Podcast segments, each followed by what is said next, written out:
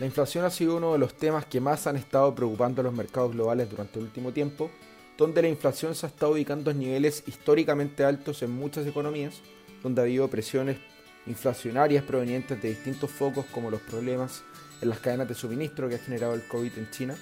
y además por otro lado el alza en los commodities que está generando el conflicto entre Rusia y Ucrania, entre otros conflictos. Ya el día de ayer se publicó el dato de inflación de Estados Unidos correspondiente al mes de julio, que fue tomado de manera bastante positiva por los mercados ya que la inflación en el mes fue un 0% y se ubicó por debajo de las estimaciones de los analistas que en general estaban esperando que el registro del mes de julio fuera un 0,2%. Ya con esto parte del mercado empieza a internalizar que la inflación en Estados Unidos podría haber dejado atrás su pic y podría empezar a marcar en adelante cierto nivel de moderación ya que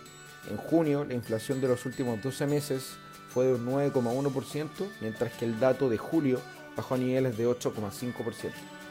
Bueno, con esto ayer en Estados Unidos los mercados cerraron con retornos positivos también, donde por ejemplo el S&P 500 presentó un alza de un 2,1%, alcanzando ahí su máximo nivel de, de los últimos tres meses, mientras que el Nasdaq rentó un 2,9%, donde ya presenta un salto o una recuperación de 20% respecto a su mínimo que había alcanzado durante el mes de junio. Mientras que por otro lado el dólar presentó una caída a nivel internacional en vista de un escenario que podría ser de menor riesgo, donde a nivel local se plasmó en un tipo de cambio que entre ayer y hoy presenta una caída en torno a 17 pesos, operando durante la mañana a niveles de 885 pesos. Ya ahí dentro de eh, las interpretaciones que los mercados le dan a este registro de inflación es que la Reserva Federal podría tener probablemente una menor presión para elevar sus tasas de interés en los próximos meses, donde recordemos que en sus últimas reuniones han estado realizando alzas consecutivas de 75 puntos básicos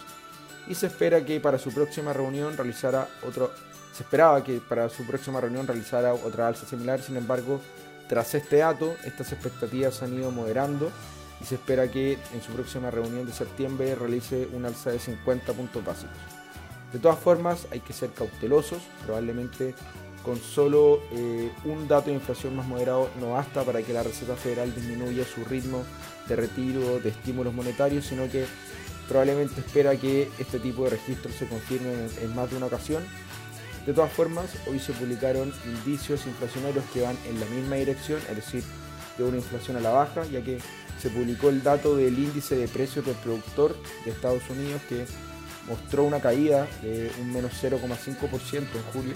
mientras que el mercado estaba esperando un alza de un 0,2%, y esta sería la primera caída de este indicador de los últimos dos años, así que también es un registro positivo en ese sentido.